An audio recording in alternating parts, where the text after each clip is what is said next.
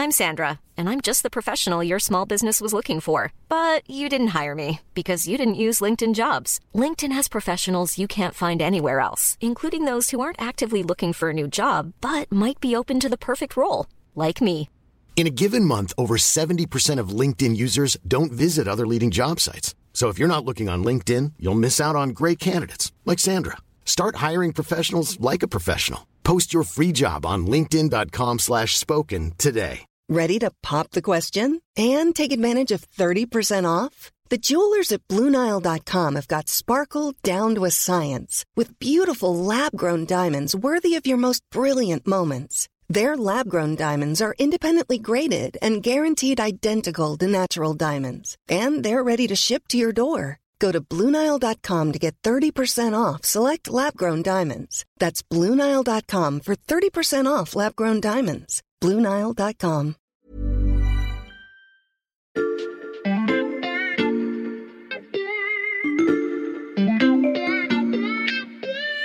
Salut, c'est Xavier Yvon. Nous sommes le mardi 25 janvier 2022. Bienvenue dans La Loupe, le podcast quotidien de l'Express. Allez, venez, on va écouter l'info de plus près. Bon, ouais, c'était top. Merci beaucoup, euh, Axel. Mais rien, de rien, c'était un plaisir. Bon, ça va? T'es pas trop fatigué? Non, ça va, je suis, ça va. Fatigué un peu parce qu'on travaille beaucoup quand même. Ouais, Tu viens de rentrer, non? Ouais, j'étais en Ukraine.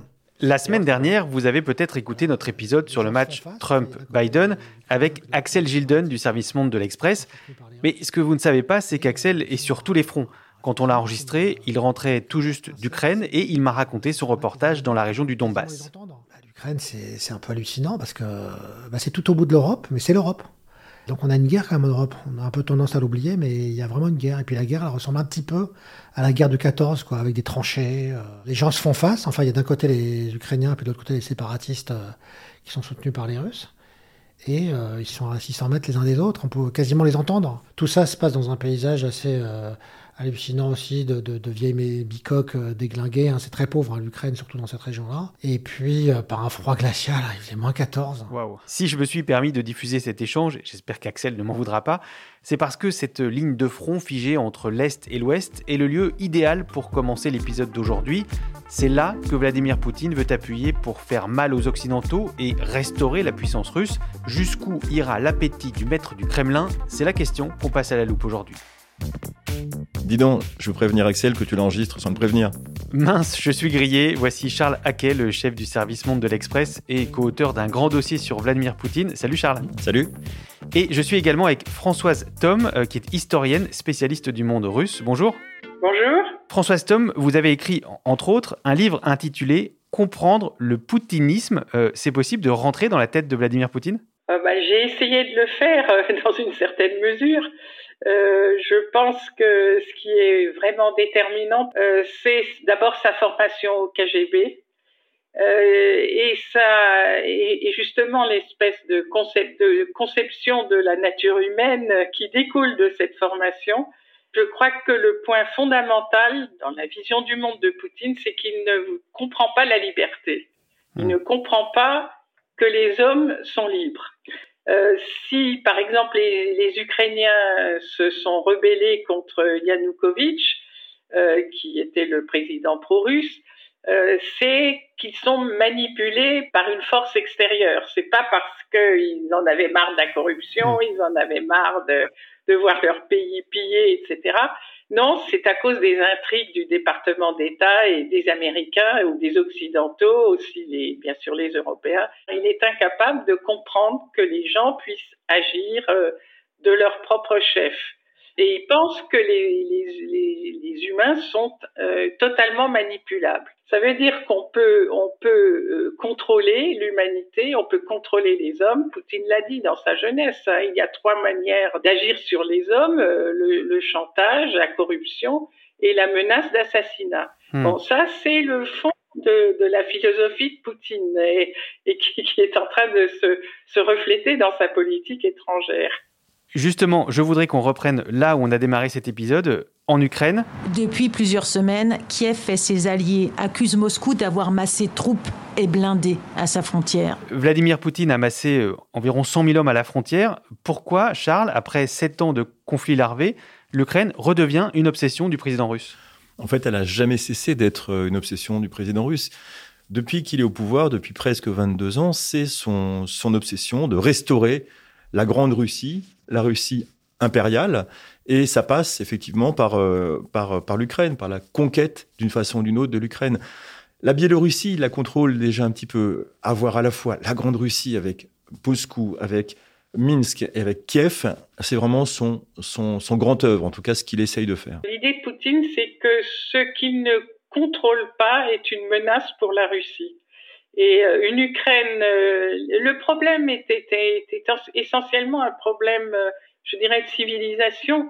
La, une Ukraine libre, c'est une menace existentielle pour, pour la Russie moscovite. C'est l'idée que la, la, liberté peut être contagieuse et donc mettre en, en péril l'autocratie russe. Et Vladimir Poutine euh, justifie euh, sa volonté de rassembler, comme il dit, les, terres russes euh, par l'unité historique des Russes et des Ukrainiens.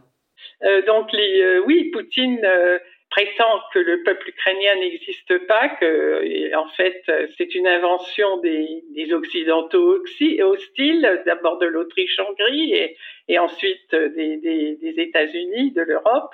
Donc quand Poutine dit que l'Ukraine appartient à la Russie, euh, il a faux. C'est tout simplement absurde. Mais cette propagande de Vladimir Poutine, euh, aussi fausse soit-elle, infuse dans la population. Euh, François Stom, je sais que vous passez du temps devant la télévision russe. Vous pouvez nous dire ce qu'on y raconte?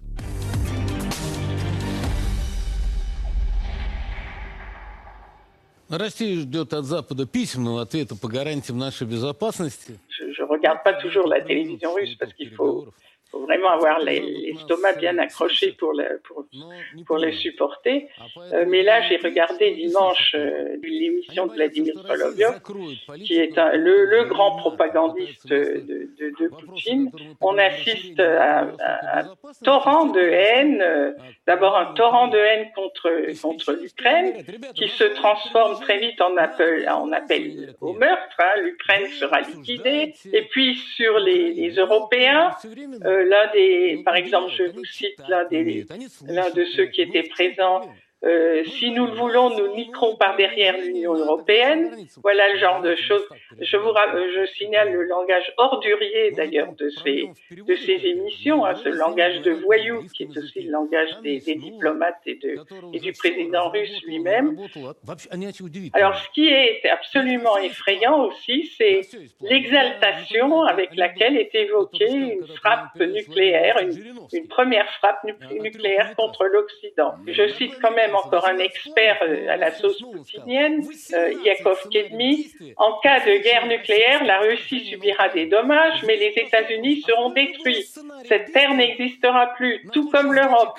La Russie restera, euh, tandis que pendant mille ans, rien ne poussera sur le territoire des États-Unis. Hmm. Voilà, voilà le florilège de, de, de, ces, ces, derniers jours. Hein.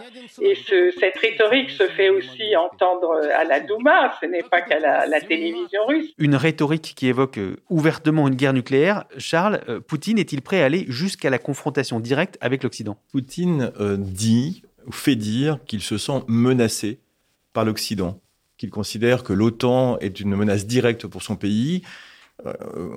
des experts racontent que les, Russes estiment que l'Ukraine est une sorte de porte-avions qui a rimé aux côtes russes c'est un discours qui est très fréquent euh, dans les entourages du Kremlin, c'est vrai.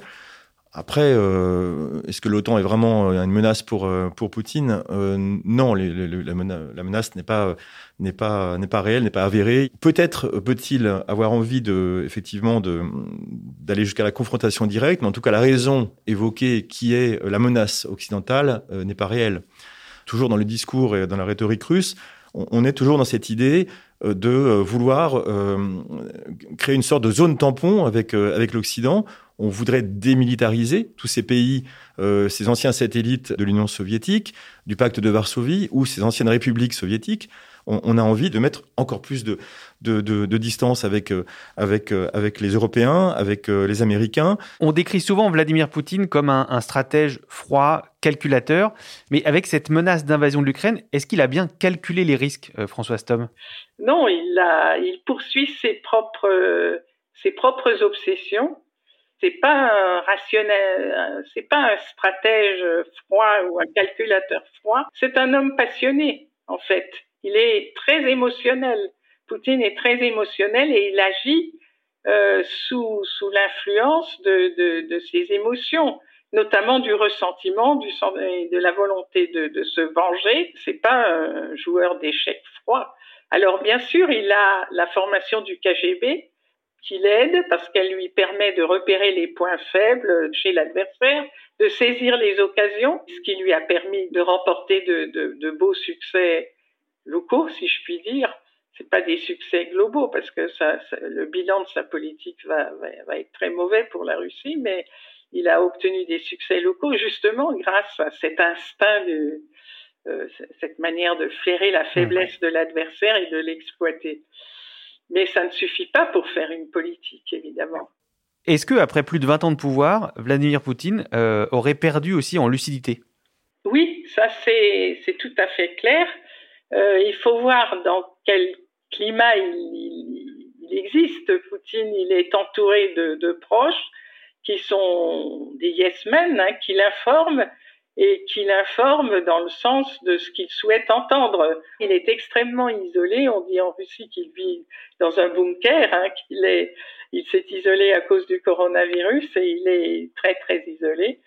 Et, et donc euh, il perd, euh, il perd le contact avec la réalité, comme l'avait déjà remarqué Merkel en, en 2014 quand elle disait qu'il vit dans un autre monde. Et c'est vrai, il vit dans un autre monde. Hein. Vous me disiez qu'il y a moins de contrepoids qu'à l'époque soviétique. Oui, je pense que le Politburo, euh, même sous Staline d'ailleurs, le Politburo avait plus de capacité de résistance que que, non que n'a l'entourage de Poutine aujourd'hui. C'est une vraie autocratie. On ne peut pas imaginer ce qui se passait sous Khrouchtchev, par exemple, où les, les hommes du, du Politburo euh, le, blâmaient pour la, crise de Cuba, euh, les risques qu'il avait fait prendre à l'Union soviétique le, lors de la crise de Cuba. Tout ça est pas très concevable aujourd'hui. D'ailleurs, il y a un sénateur euh, américain qui, euh, Chris Murphy, un, démocrate, qui a dit euh, récemment, de retour d'Ukraine, je crains qu'un petit groupe de conseillers aux yeux troubles n'ait convaincu Poutine qu'il sera accueilli comme un libérateur s'il arrive en Ukraine. Il y a une forme d'ubris chez Vladimir Poutine qui, euh, bah, le, rend presque invulnérable, au du moins à ses yeux. Et, aujourd'hui, on peut se demander qui pourrait le dissuader de d'agir. Hmm. Grâce à vous deux, on commence à mieux comprendre ce qui se passe dans la, tête du président russe. Si je vous demande s'il va, oui ou non, envahir l'Ukraine, vous allez me dire que vous ne pouvez pas répondre. On se rend compte que, Vladimir Poutine euh, approche des 70 ans. Euh, on peut se demander dans quelle mesure il n'est pas un homme pressé pour faire aboutir son, grand rêve. Donc son grand rêve, encore une fois, d'avoir une, une grande Russie. Poutine est un, homme pressé. Il peut se dire aussi qu'il il a aujourd'hui une vraie fenêtre d'opportunité. Il a, il a une, une possibilité. Pourquoi? Parce que s'il attend trop, euh, il, euh, il va se retrouver devant une armée ukrainienne qui déjà est bien meilleure qu'en 2014 lorsqu'il a annexé la Crimée.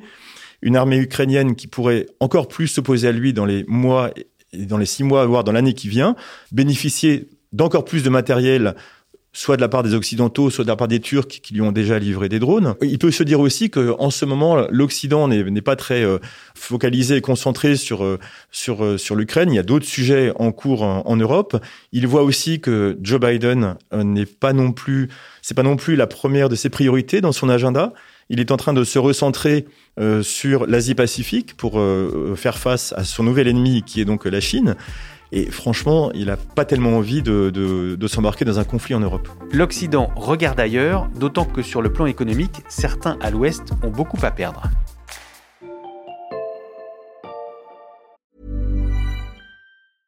Hiring for your small business? If you're not looking for professionals on LinkedIn, you're looking in the wrong place. That's like looking for your car keys in a fish tank. LinkedIn helps you hire professionals you can't find anywhere else, even those who aren't actively searching for a new job but might be open to the perfect role. In a given month, over 70% of LinkedIn users don't even visit other leading job sites. So start looking in the right place. With LinkedIn, you can hire professionals like a professional. Post your free job on linkedin.com slash spoken today.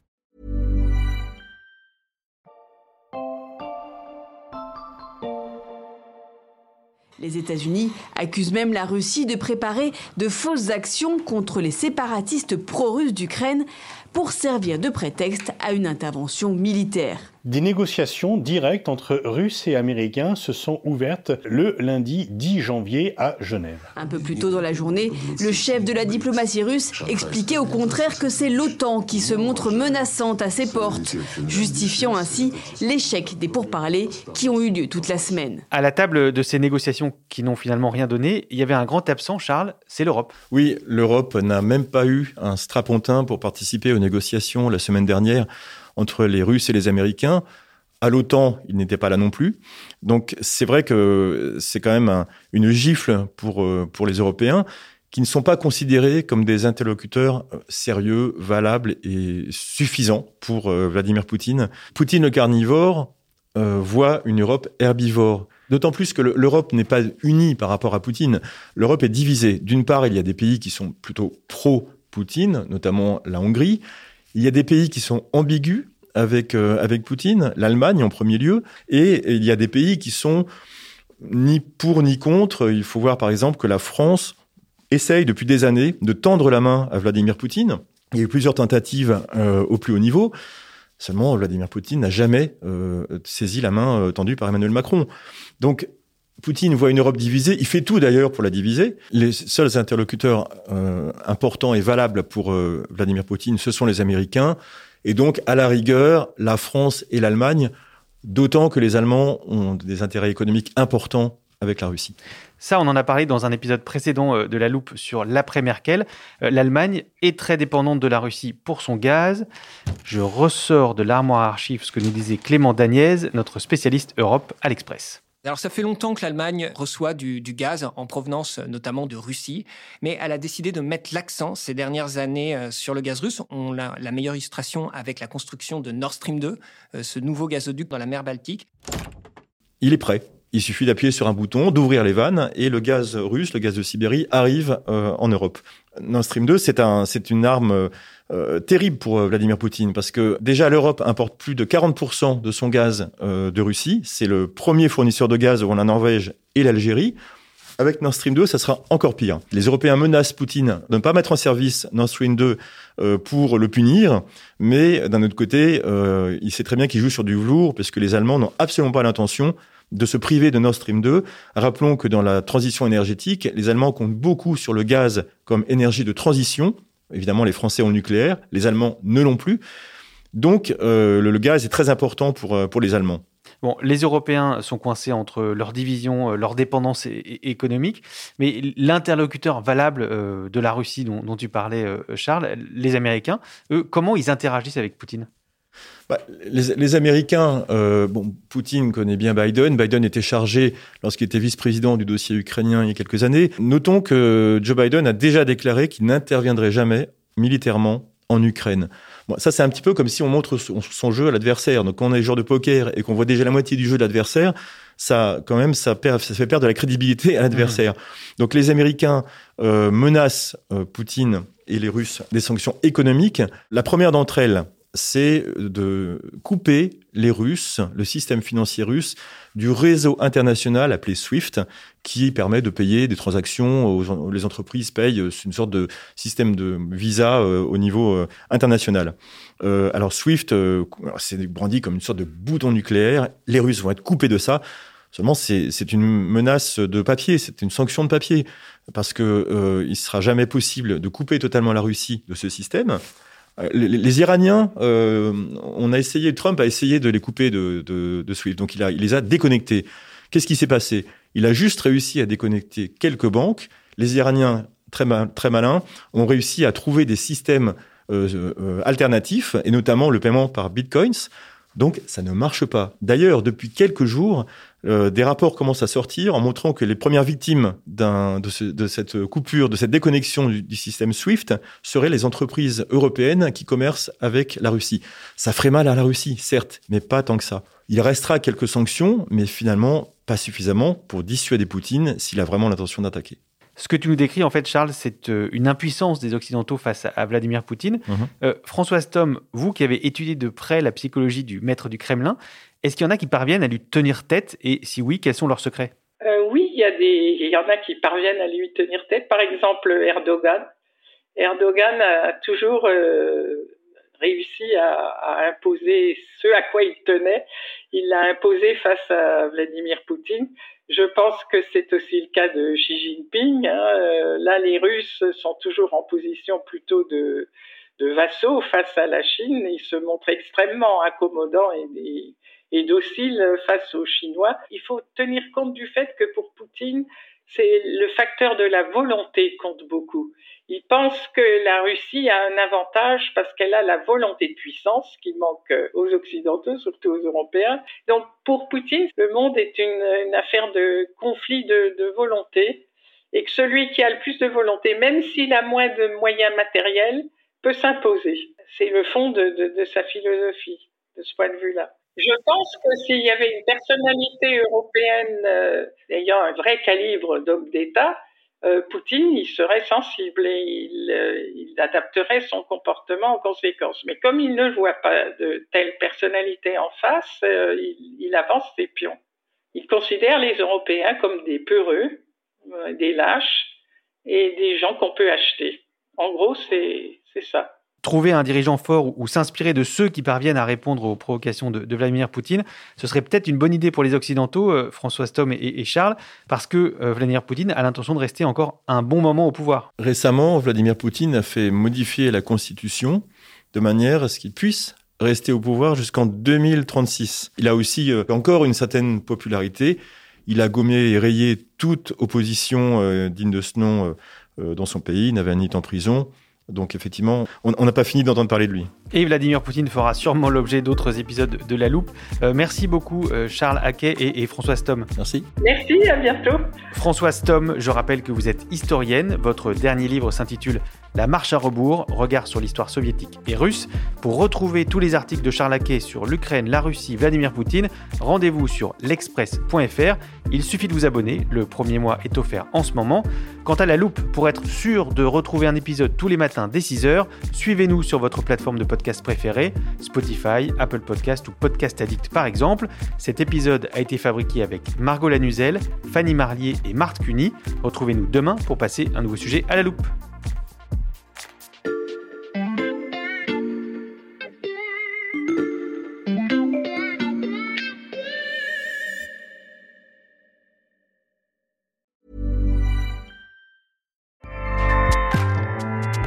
ACAST powers the world's best podcasts. Here's a show that we recommend. Hi, I'm Jesse Cruikshank. Jesse Cruikshank. I host the number one comedy podcast called Phone a Friend. Girl, let's phone a friend. Not only do I break down the biggest stories in pop culture with guests like Dan Levy and members of InSync, I do it with my own personal boy band singing jingles throughout because it's my show. It's your show, girl. New episodes of Phone a Friend. Yeah. Drop Thursdays wherever you get your podcasts. So work it, girl. Yeah, work it. Okay, that's enough. ACAST helps creators launch, grow, and monetize their podcasts everywhere. ACAST.com.